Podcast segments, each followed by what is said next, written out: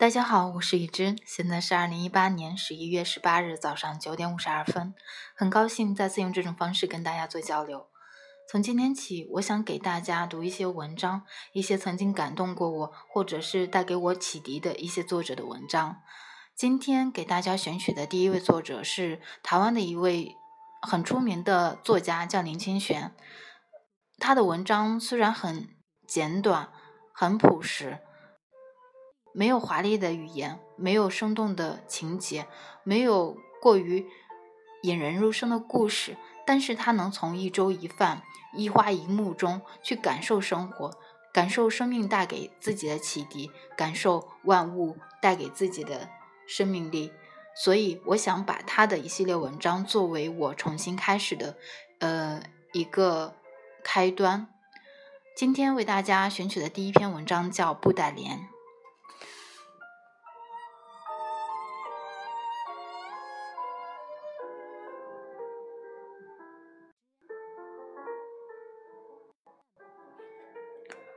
布达莲。七年前，我租住在木栅一间仓库改成的小木屋。木屋虽矮虽破，却因风景无比优美而觉得饶有情趣。每日清晨，我开窗向远望去，首先看见的是种植在窗边的累累木瓜树，再往前是一棵高大的榕树，榕树下有一片栽植了蔬菜和鲜花的田园。菜园与花圃围绕起来的是一个大约有半亩地的小湖，不论春夏秋冬，总有房东喂养的鸭鹅在其中嬉戏。我每日在好风好景的窗口写作，疲倦了，只要抬头望一望窗外，总觉得胸中顿时一片清朗。我最喜欢的是小湖一角长满了青翠的布袋莲。布袋莲据说是一种繁殖力强的低贱水生植物。有水的地方随便一丢，它就长出来了，而且长得繁茂强健。布袋莲的造型真是美，它的根部是一个圆形的球茎，绿的颜色中有许多层次。它的叶子也很奇特，圆弧似的卷起，好像小孩仰着头望着天空，吹着小喇叭。有时候我会捞几朵布袋莲放在我的书桌上。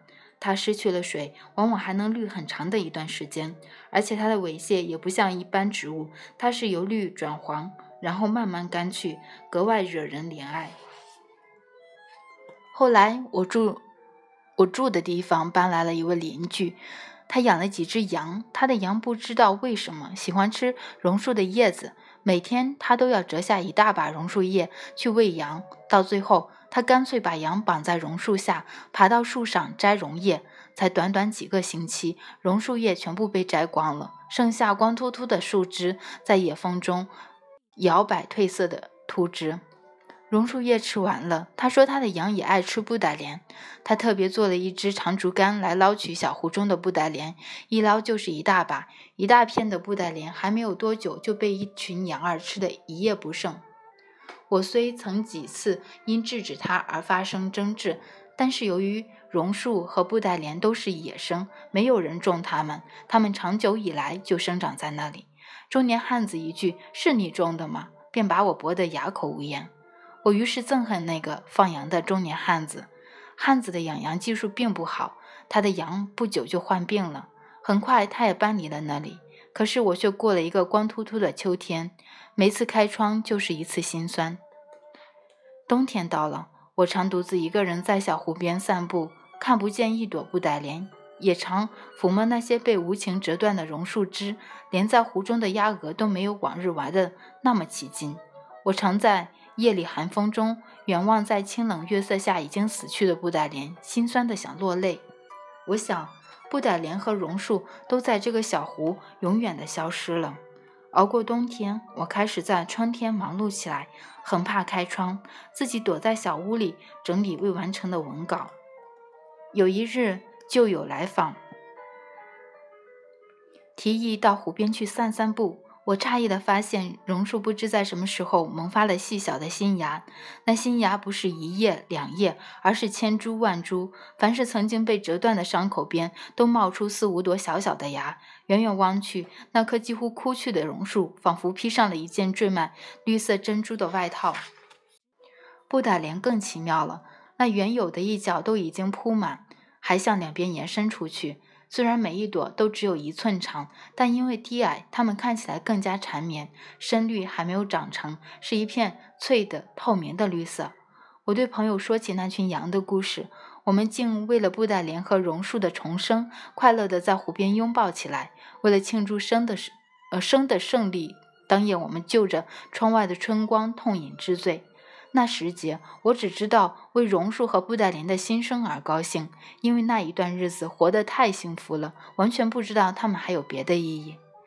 经过几年的沧桑创痛，我觉得情感和岁月都是磨人的，常把自己想成是一棵榕树，或是一片布袋莲。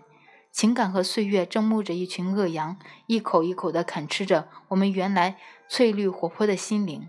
有的人在这些啃吃中枯死了，有的人失败了。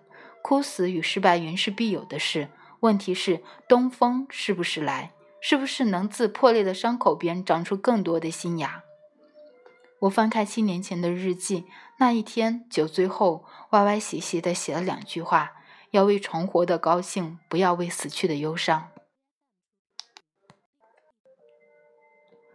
我想这篇文章里阐述的很多道理，可能大家会时常的忘记。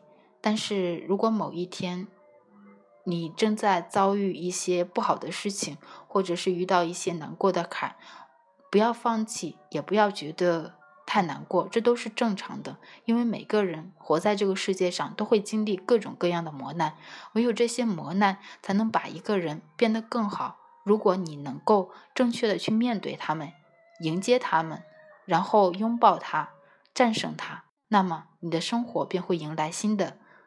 全新的开始。